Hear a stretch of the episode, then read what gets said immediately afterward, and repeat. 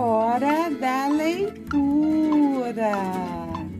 Olá, pessoal! Bem-vindo ao podcast Hora da Leitura com a professora Ângela Martins.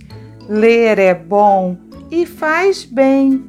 Este é o 15 episódio da temporada 2021 e você vai ouvir a lenda do linguado peixe que os índios chamavam de maraçapê e que depois virou Maria Sapeba, uma mistura do jeito indígena de explicar os bichos com as histórias que eles ouviam dos jesuítas que vieram catequizá-los, recontada por Ana Maria Machado no livro Histórias à Brasileira, A Moura Torta e Outras, da editora Companhia das Letrinhas.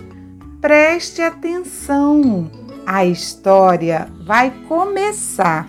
Maria Sapeba. Há muitos e muitos anos, num lugar que era aqui, tudo era muito diferente.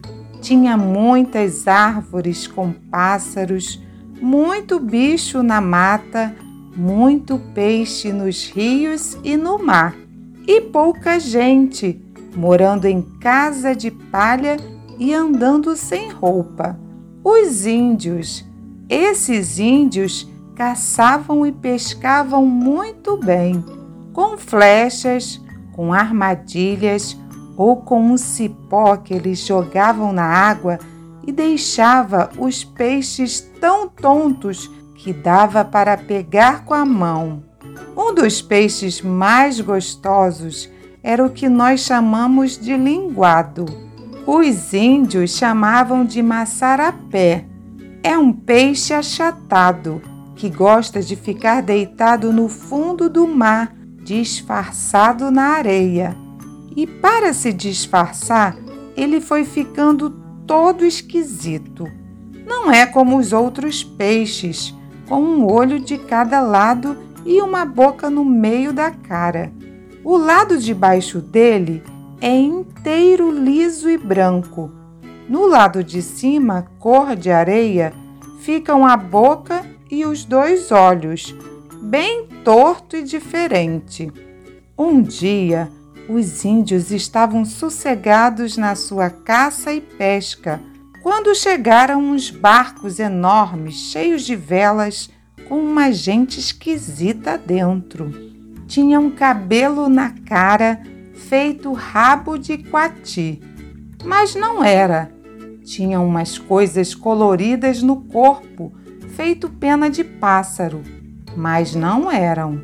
Tinha uma proteção nos pés, feito casco de caititu, mas não era era barba, era roupa, era bota. Eram os portugueses que estavam chegando por aqui.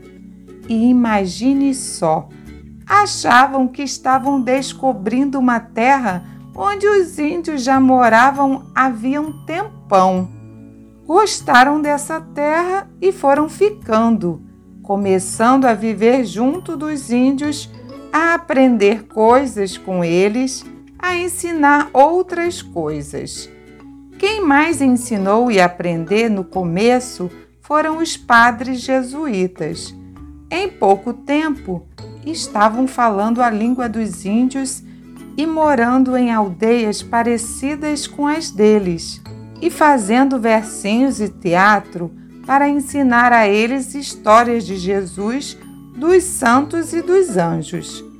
Esta é uma história que os índios contavam no fim de algum tempo. A história do peixe maçarapé, ou maçarapeba, que eles começaram a chamar de Maria Sapeba.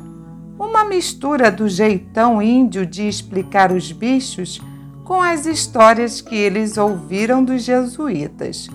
Contavam que antigamente Nossa Senhora gostava muito de vir passear na beira da praia. Jogava o manto azul e branco dela lá de cima do céu e ele cobria o mar, fazia tudo ficar bem calmo e azul. Só aquela espuminha alva para enfeitar, boa para os anjos virem brincar. Então ela descia para descansar um pouco, mas tinha que voltar quando a maré começasse a encher, que era para o manto dela não atrapalhar quando o mar precisava de onda grande e forte.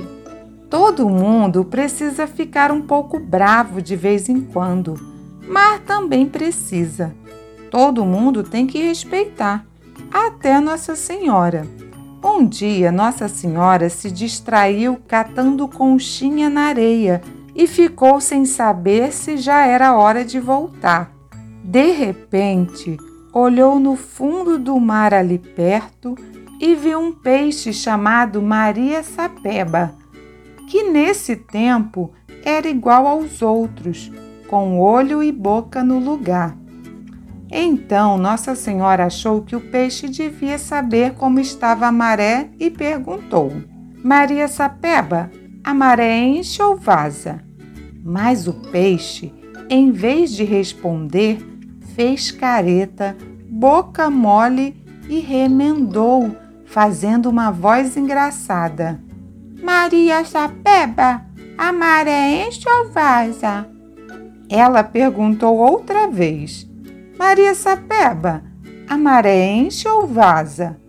Mas o peixe estava achando muito divertido ficar implicando com ela. Por isso, só achou graça, fez careta e repetiu de boca torta, falando mole: Maria Sapeba, a maré enche ou vaza? Três vezes Nossa Senhora perguntou, três vezes Maria Sapeba remendou. E Nossa Senhora resolveu ir embora de qualquer jeito. Mas o menino Jesus, que tudo vê e tudo sabe, não gostou nada daquela falta de respeito com a mãe dele e fez Maria Sapeba ficar com a boca torta para sempre, para aprender. E os anjinhos ainda fizeram mais. Transformaram Maria Sapeba no peixe mais gostoso de todo o mar que todo mundo quer pegar e comer. Por isso, Maria Sapeba nunca mais pôde ter descanso, a não ser quando se achata toda na areia do fundo e fica bem escondida para ninguém ver. Coisa que ela logo aprendeu bem esperta, para pelo menos desta vez fazer uma coisa certa. A hora da leitura está terminando, mas a gente vai se encontrar novamente na próxima semana. Tchau, pessoal!